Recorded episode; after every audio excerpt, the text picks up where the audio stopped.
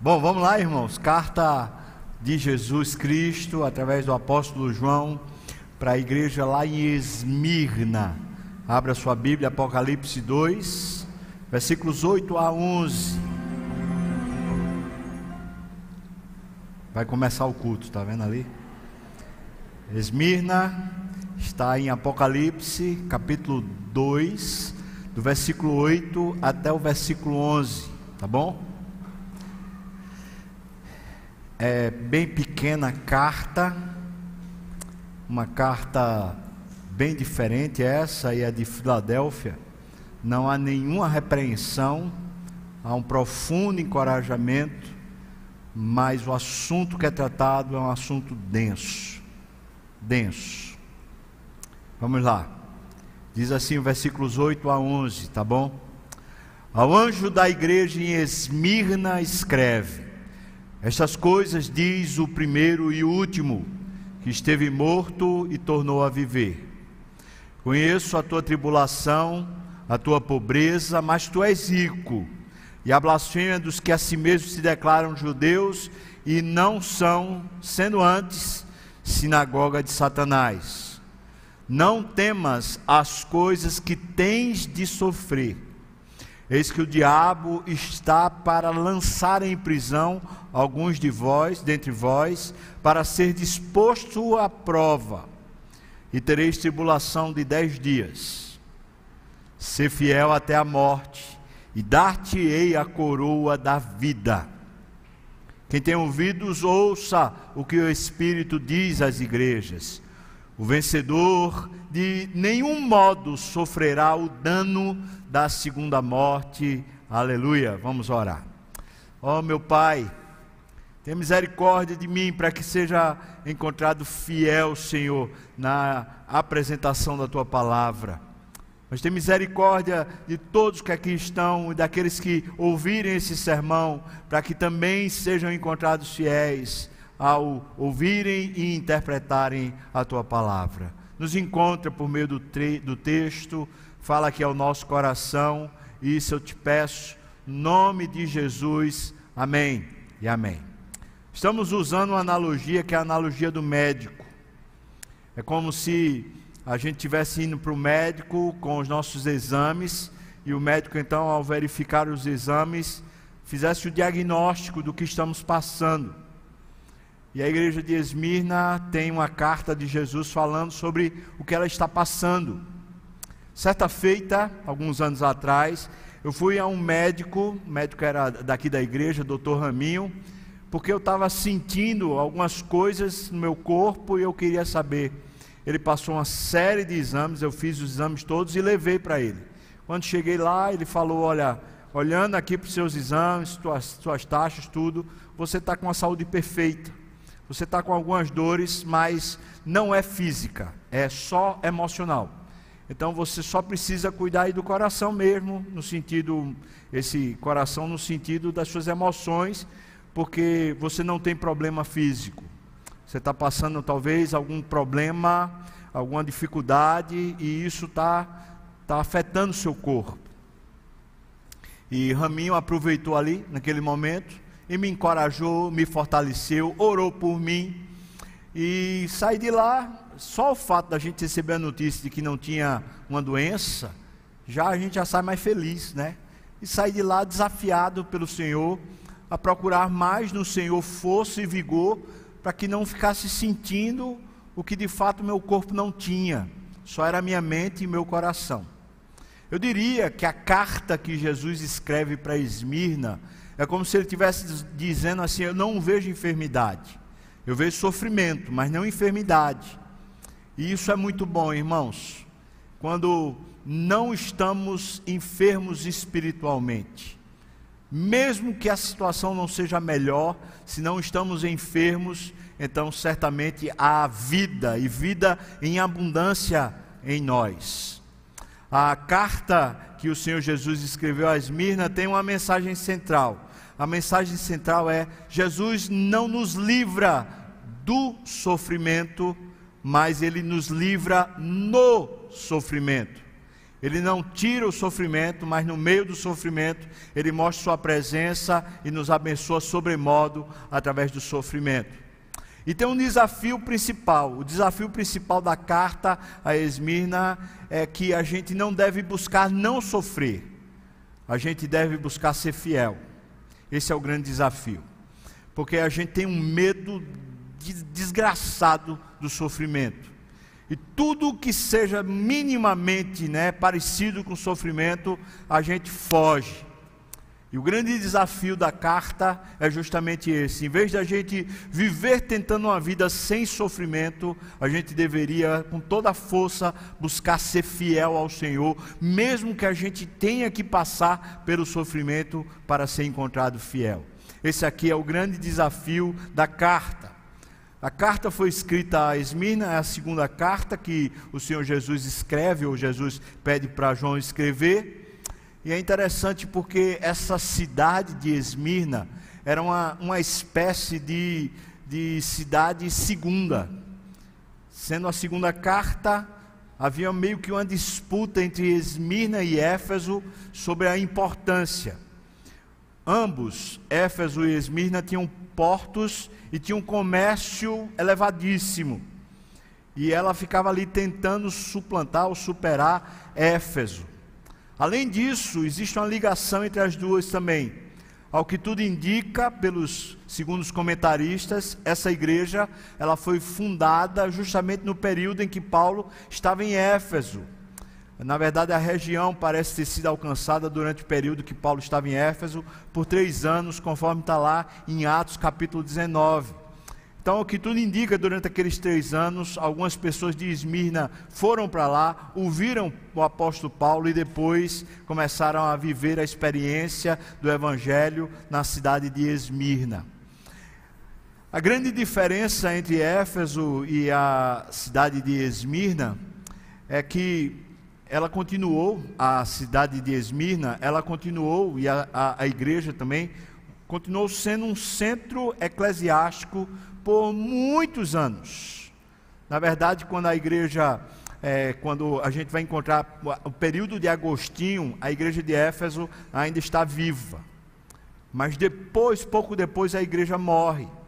Conforme o Senhor Jesus tinha dito, se, se eles não, não prestassem atenção na enfermidade que eles tinham, que era, eles tinham uma espécie de ortodoxia, mas a alma estava fria, não havia amor, não havia devoção. E conforme a palavra do Senhor Jesus, ele terminou tirando o candelabro da igreja e ela terminou morrendo. Agora a igreja de Esmirna não, ela continuou ainda por muito mais tempo essa é uma diferença principal. E é uma das únicas das sete igrejas do Apocalipse cuja cidade ainda hoje continua sendo a cidade próspera. Todas as demais parece que entraram numa espécie de esquecimento ou mesmo numa espécie de improbidade. Nós chegamos então a essa carta e eu queria pontuar com vocês, primeiro, quem é o médico, o Senhor Jesus aparecendo como médico. Nós vamos aí para o versículo oitavo Veja o que ele diz: ao anjo da igreja, ou seja, ao pastor, falei isso na primeira carta, volto a lembrar você.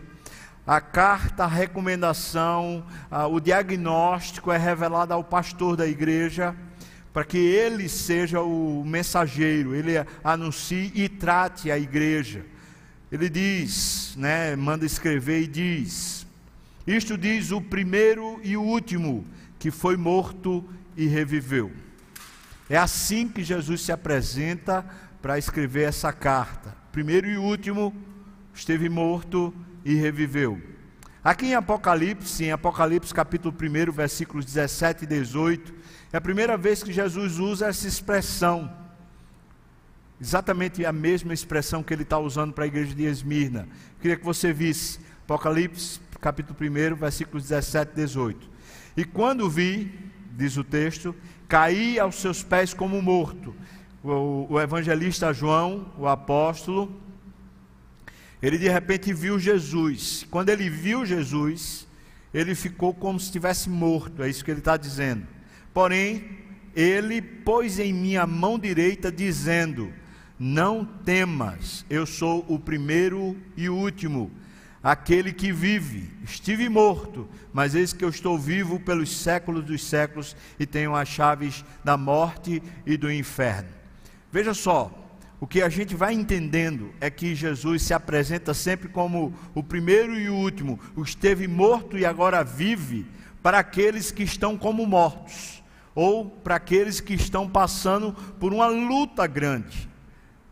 Esse médico Jesus, ele está dizendo, quando ele usa a expressão o primeiro e o último, ele está dizendo: Eu estou nessa história.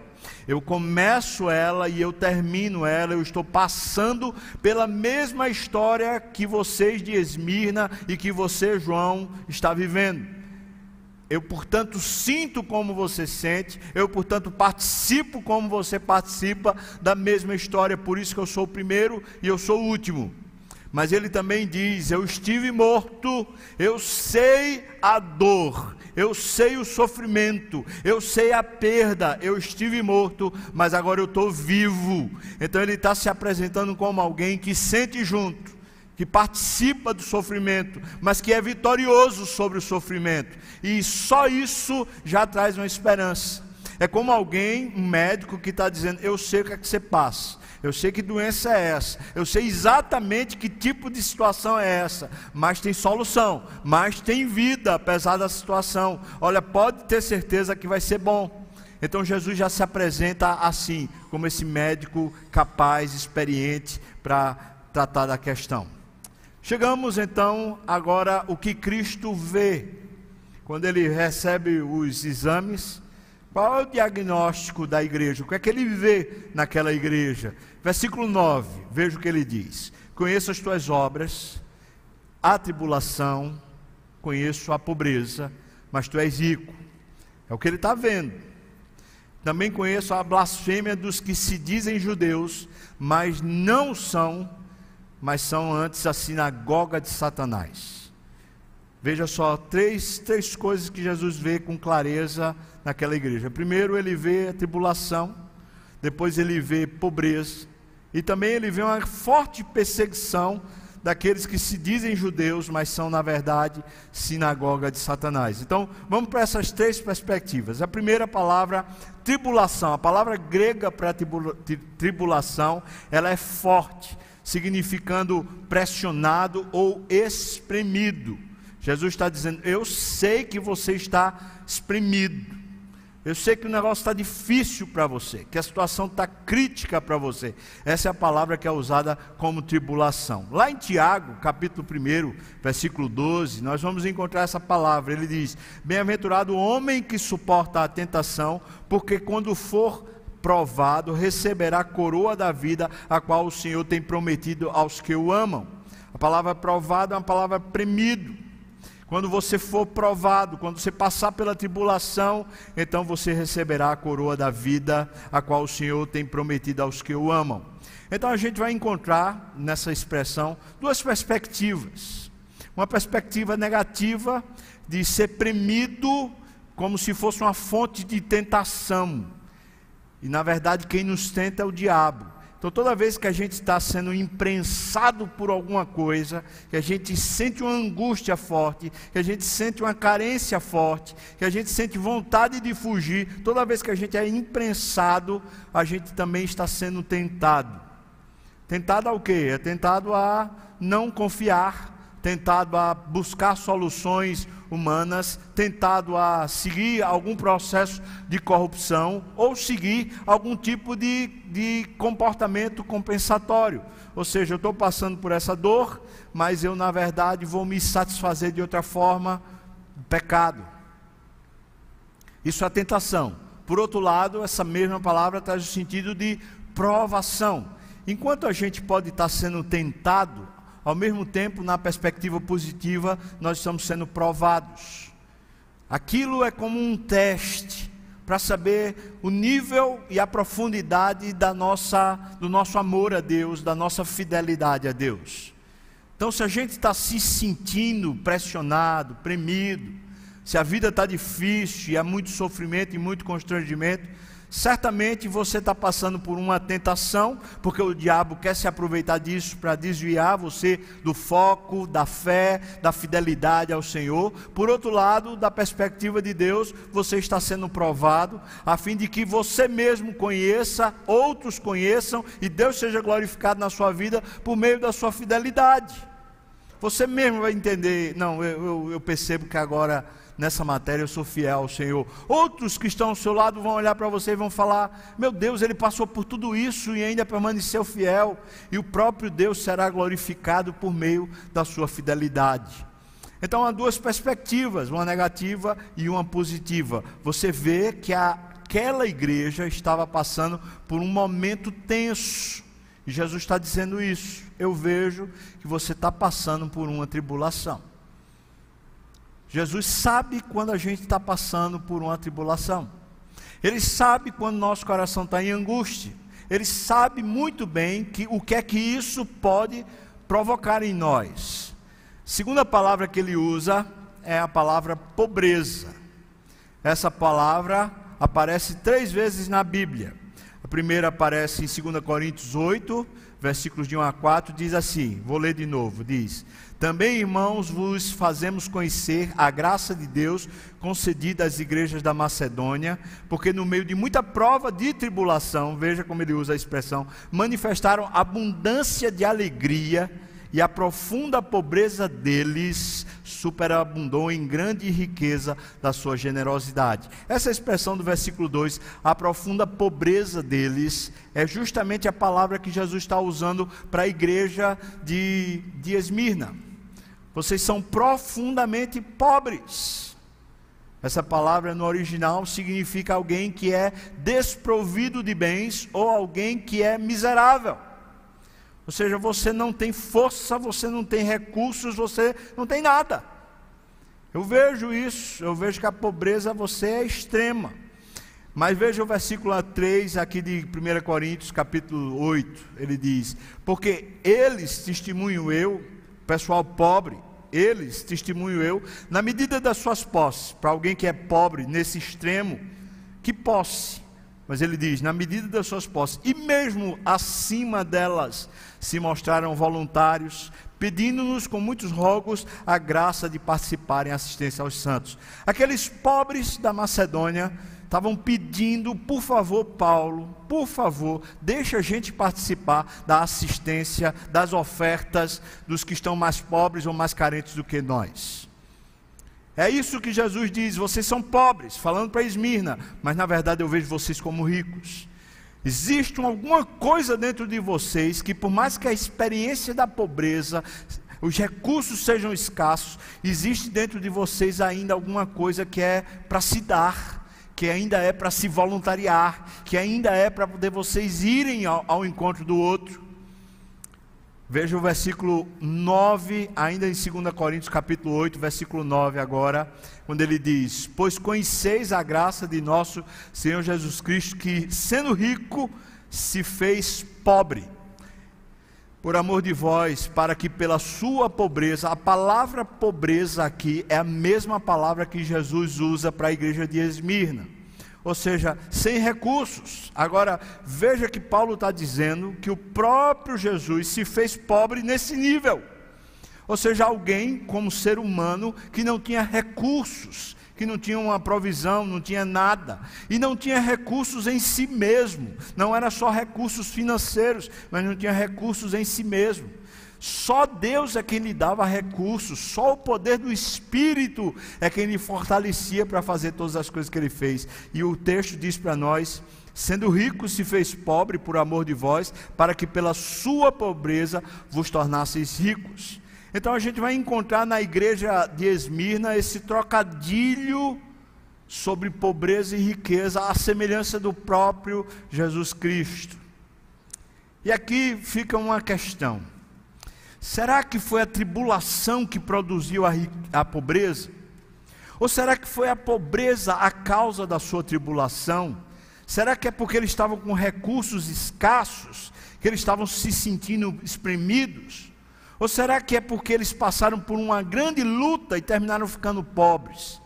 Uma coisa a gente sabe: sabe que as duas condições agora estão sendo experimentadas. Eles tanto estão aperreados por causa de uma tribulação, como também estão com falta de recursos. Entretanto, Jesus já dá, já dá o diagnóstico. Ele já diz: "Mas vocês são ricos". Então é como se Jesus estivesse dizendo: "Eu estou vendo aqui os exames, eu estou vendo. E aqui não tem nenhuma taxa alterada, aqui não tem nenhuma doença. Na verdade, o corpo de vocês está são. Eu estou vendo você aperreado, mas você está com saúde, você está pronto para a vida. Jesus está dizendo isso para essa igreja, mas vocês são ricos. Terceira expressão que ele usa no seu diagnóstico é a blasfêmia dos que se dizem judeus e não o são, mas são sinagoga de Satanás. A palavra, a expressão que ele usa, sinagoga de Satanás, é porque os judeus que estavam fora de Jerusalém não se, se reuniam em cultos, mas esses cultos eram feitos na sinagoga. Então Jesus está dizendo que aqueles judeus, na verdade, eles se reuniam para confessar ou para adorar o próprio diabo, em nome de Deus, mas era o próprio diabo. Eu fico pensando que existem muitos, mas muitos que são da mesma, da mesma natureza, que acham que estão fazendo para Deus, que acham que são de Deus, mas na verdade se reúnem como adoradores de Satanás. Veja como ele é interessante isso. Lá em Romanos, capítulo 2, versículos 28 e 29, Romanos 2, versículos 28 e 29, ele diz: "Porque não é judeu o que o é exteriormente". Vou passar um pouquinho mais adiante, já no final, diz: "Mas é judeu o que é no interior". Lá em João capítulo 8, Jesus diz que Deus poderia suscitar de pedras filhos de Abraão ou seja, judeus de verdade. Esse é um conceito que você vai encontrar em Jesus e depois Paulo desenvolve. O judeu, segundo as escrituras, segundo a perspectiva de Deus, não era por ter nascido na tribo, nem por, confessar o judaísmo. O judeu só era judeu por confessar a aliança e por viver na aliança, ou seja, só eram os verdadeiros judeus aqueles que eram salvos. Sendo assim, nessa perspectiva, o Senhor Jesus colocou todos os que creem na mesma fé de Abraão como sendo judeus, porque ali seria um sinônimo de povo de Deus. Então nós, nesse sentido, somos judeus porque somos povo de Deus, porque aconteceu conosco.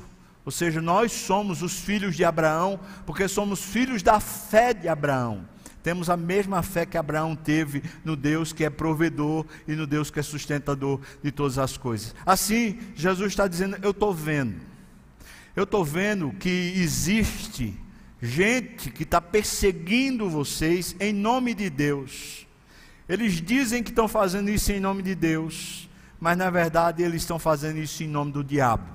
São sinagoga de Satanás. Então vamos resumir Três coisas aparentemente estão acontecendo na igreja de Esmirna. Primeiro, eles estão passando por uma forte tribulação.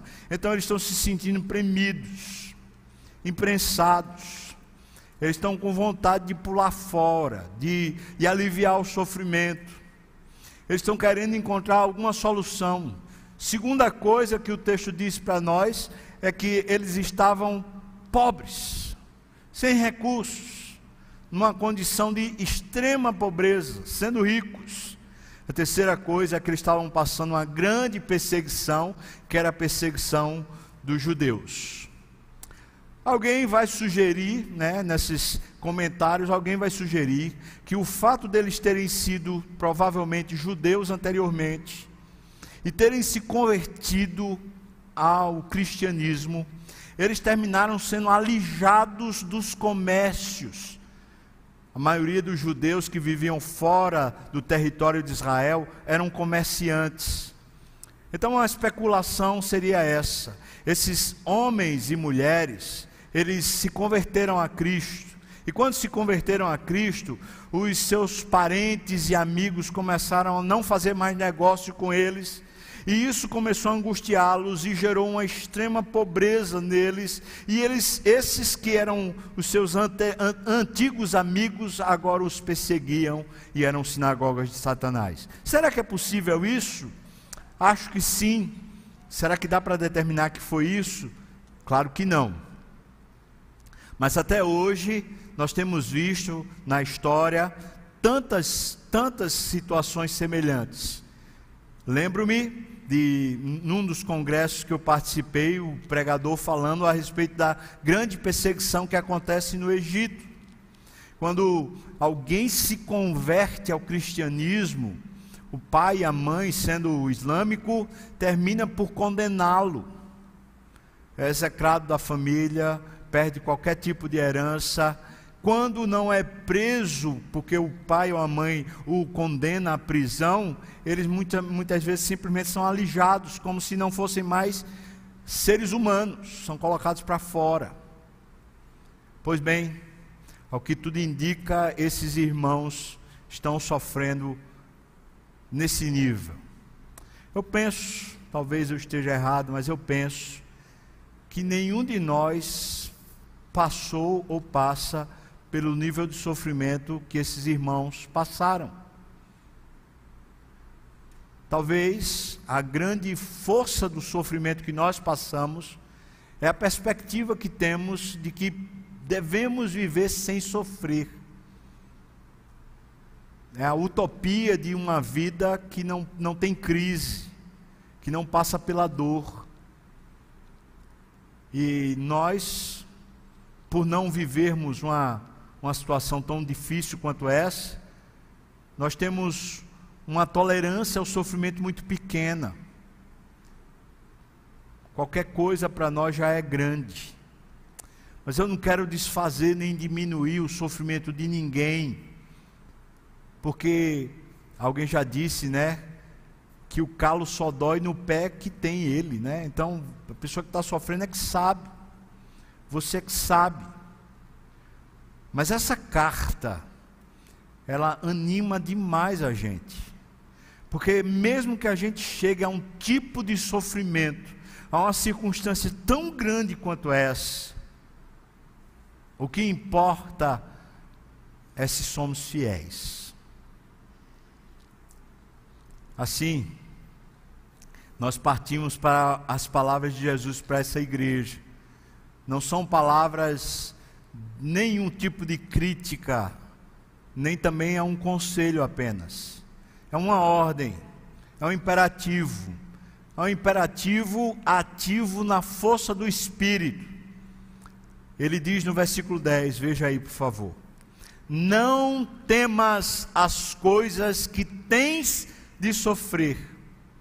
Veja, Jesus não está dizendo, eu vou livrar vocês. Mas ele está dizendo: vocês não precisam ter medo. Vocês não têm que ter medo. Na verdade, o imperativo é muito forte: é não tenha medo. Você vai sofrer, você vai passar por essas coisas. Que coisas? Uma grande angústia, uma pobreza extrema e ainda a perseguição, talvez, de amigos ou de ex-amigos e ex-parentes que estão tolhendo você, que estão quase prontos para lhe matar. Não temas. Eu fico pensando, né? Uma palavra feita essa para aquela igreja, que palavra Jesus daria para nós diante do coronavírus? Que palavra o Senhor daria para nós diante de uma crise financeira no Brasil? Que palavra o Senhor daria para nós diante de uma situação de problema familiar que a gente esteja passando, uma crise conjugal? Acho que a palavra é a mesma, é não tenha medo. Não se deixe só sobrar, ser vencido por esse medo que quer assaltar sua alma. Ele diz, ainda, versículo 10: Eis que o diabo está para lançar em prisão alguns dentre vós, para ser dispostos à prova, e tereis tribulação de dez dias.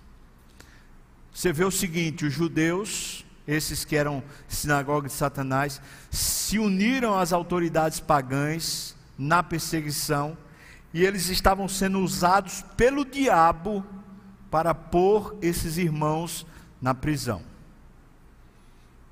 O sentido aqui é literal? Provavelmente sim. Até por causa da palavra que Jesus usa quando ele fala da coroa da vida, ainda nesse versículo. O que acontecia em cidades importantes como Esmirna, como Éfeso e como Roma, nesse império romano. Todas elas tinham um ginásio como um coliseu, onde haviam jogos. E os cristãos que eram presos nessa época eram presos para os jogos. Ou eles eram julgados e condenados à morte imediatamente, cortando a cabeça, sendo crucificados, ou de outra forma cruel de morte, ou eles eram guardados caso tivesse breve os jogos, as competições. Jesus está dando uma notícia para eles que não seria a mais encorajadora. Ele está dizendo: eles vão prender vocês. Na verdade, alguns de vocês. Está para lançar em prisão alguns. Não sei como eu reagiria a uma frase dessa. Eu fui procurar o médico, estou me sentindo com alguma dor, levo meus exames, o médico fala: você não tem doença nenhuma mas você vai sofrer mais. O que você está passando, essas dores que você sente, só são emocionais, mas você vai sofrer mais. O sofrimento não vai diminuir, vai aumentar. Eu não sei como eu reagiria. As palavras de Jesus são palavras de encorajamento, volto a dizer. Existe um tipo de franqueza e lealdade em Jesus que às vezes nos causa perplexidade, estranheza. Nós, às vezes, no nosso imaginário, temos um Jesus que não é capaz de dizer isso para nós. De dizer, você vai sofrer um pouco mais, talvez vai intensificar um pouco mais a sua luta.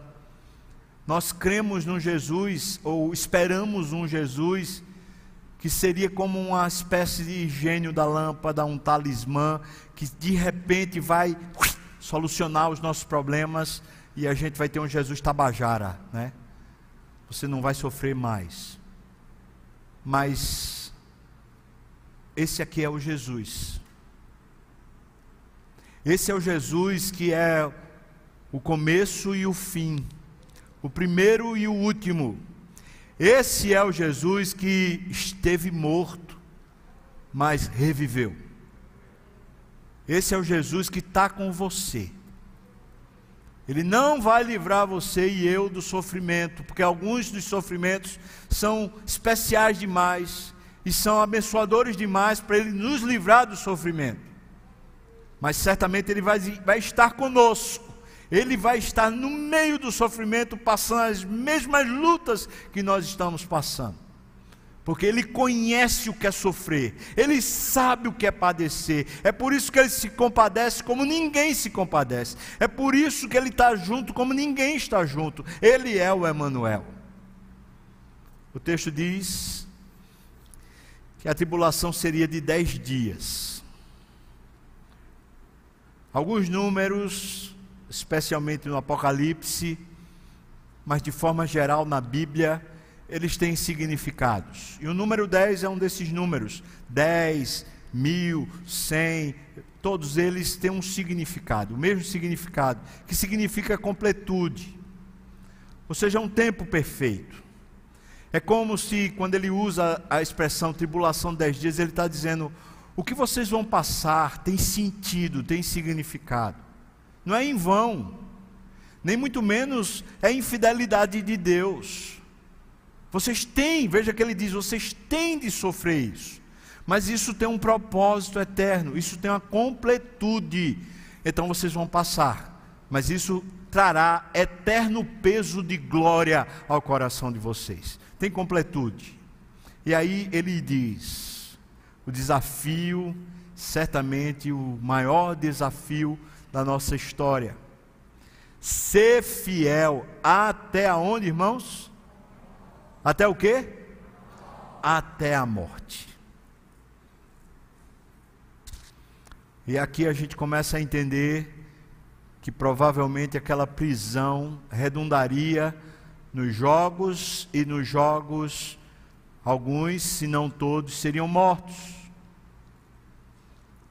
Portanto, aquele sofrimento talvez redundasse no final da vida aqui na terra. E Jesus disse: Ser fiel até a morte, e dar-te-ei a coroa da vida. A palavra coroa que é usada aqui é Stefanos, de onde vem né, depois a palavra Estefânia, ou Stephanie, e assim vai. Stefanos, que significa grinalda ou guirlanda, que era dada como prêmio aos vencedores dos jogos públicos. Eu acho isso aqui tremendo. Que palavra que Jesus está dando para eles vocês vão para os jogos, vocês vão entrar na arena, continuem fiéis a mim, porque eu estou esperando vocês assim que acabar o jogo, eu estou esperando vocês com um prêmio de vencedor, eu estou com a coroa daqueles que vencem, então sejam fiéis. O que vocês têm para enfrentar é duro, é difícil, eu estou com vocês, continuem olhando para mim, porque no final, quem vai estar tá lá, no túnel de saída, quando vocês saírem de lá, estou eu com a coroa pronta para saudar vocês, dizendo: vocês merecem, vocês venceram. Que coisa tremenda, irmãos.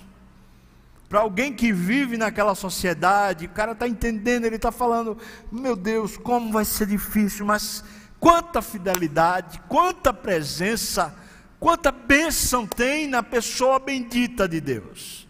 O sofrimento redefine a gente. Nós vivemos para quê? Qual é a meta, qual é o alvo, qual é a perspectiva que nutre a nossa alma? É tentar ter uma vida estável, sem sofrimento, ou é ter uma vida de fato fiel ao Senhor, prontos para dar a vida a Ele? Algum teólogo na antiguidade falou que aqueles que não têm uma razão para morrer, certamente não têm uma razão para viver. E se referindo ao cristianismo, o cristianismo desde sempre foi uma religião destinada, os cristãos sempre foram destinados à morte. Jesus não brincou com as suas palavras quando disse para nós: se você quiser vir após mim, negue-se a si mesmo, tome a sua cruz e siga-me. Ou seja, o fim da nossa jornada está trilhada como sendo o fim de quem recebe uma coroa depois de passar pela morte, ou depois de passar por muita luta. Essa é a nossa vida, irmãos. Que os nossos sofrimentos tragam glória a Deus. Amém? Que a nossa história traga a Cristo a honra que ele merece, porque ele é digno e como ele é digno. Deus não cuidaria para que eles não sofressem, mas cuidaria para que eles passando o sofrimento, isso tivesse um significado eterno. Assim, ele convida a igreja à sua recompensa. Versículo 11, ele diz assim: Quem tem ouvidos, ouça o que o Espírito diz às igrejas. E aí ele fala a recompensa. O convite é: preste atenção, igreja. Talvez seja você aqui hoje. Talvez você hoje seja uma pessoa como alguém da igreja de Esmirna. Você não está doente espiritualmente mas está passando por luta. E Jesus está dizendo para você: Eu conheço você, eu estou aí do seu lado. Talvez a coisa vai se agravar, mas eu tenho solução. Solução não para o sofrimento, mas solução para você. Ouça. Ouça, o Espírito está falando. Não tenha medo. Não se deixe vencer. O vencedor, aquele que sai dos jogos, né? Aquele que recebe a coroa. O vencedor de nenhum modo sofrerá o dano da segunda morte. Versículo 11. A palavra, a expressão de nenhum modo mostra a certeza daquilo que Jesus está falando. Sabe, o autor da vida, o dono da história, está dizendo: Eu estou diante disso tudo, eu estou controlando tudo. Então, de nenhum modo, essa é uma expressão fortíssima que ele está usando. De nenhum modo isso vai ser perdido, desperdiçado, o seu sofrimento será em vão. De nenhum modo, tudo isso que você passa é, é o acaso ou é algum problema sem, sem significado eterno. De nenhum modo. Então ele fala: de nenhum modo esse vencedor sofrerá dano. A palavra dano significa alguém que é julgado como um criminoso, alguém que é julgado por ter violado as leis de alguma forma. Então ele está dizendo: você jamais será considerado como um infiel ou como um pecador. Você não será tratado como um bandido. Por Deus, é claro. Para aquele que venceu, para aquele que na vida, em vez de ter como pauta não sofrer, teve como principal pauta ser fiel.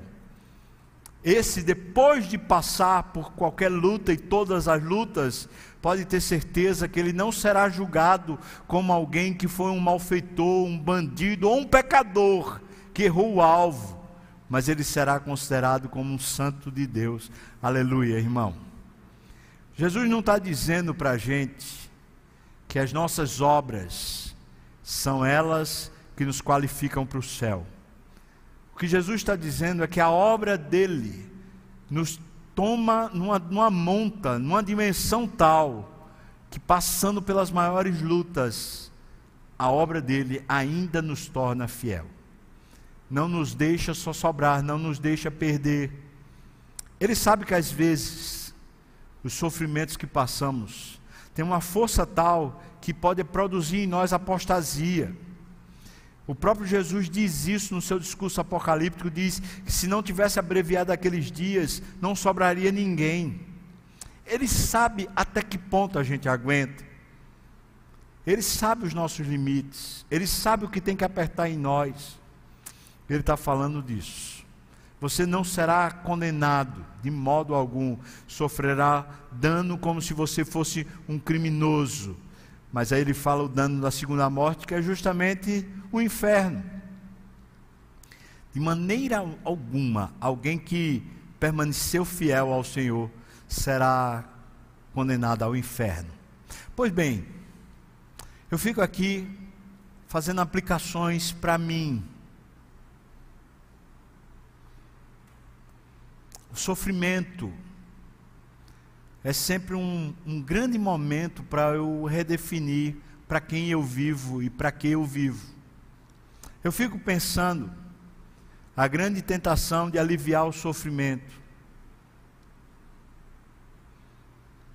através de decisões ou através de atitudes humanas. mas quem tem o um controle do sofrimento, o início e o fim, é Jesus. Então eu fico pensando, não seria melhor eu ser só fiel? Só querer ser fiel a Ele?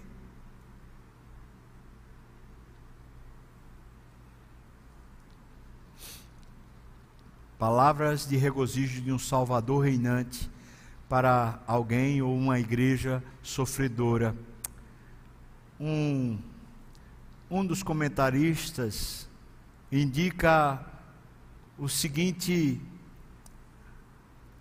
os seguintes títulos, né, seguinte subdivisão dessa, desse sermão, eu achei interessante, coloquei aqui como final.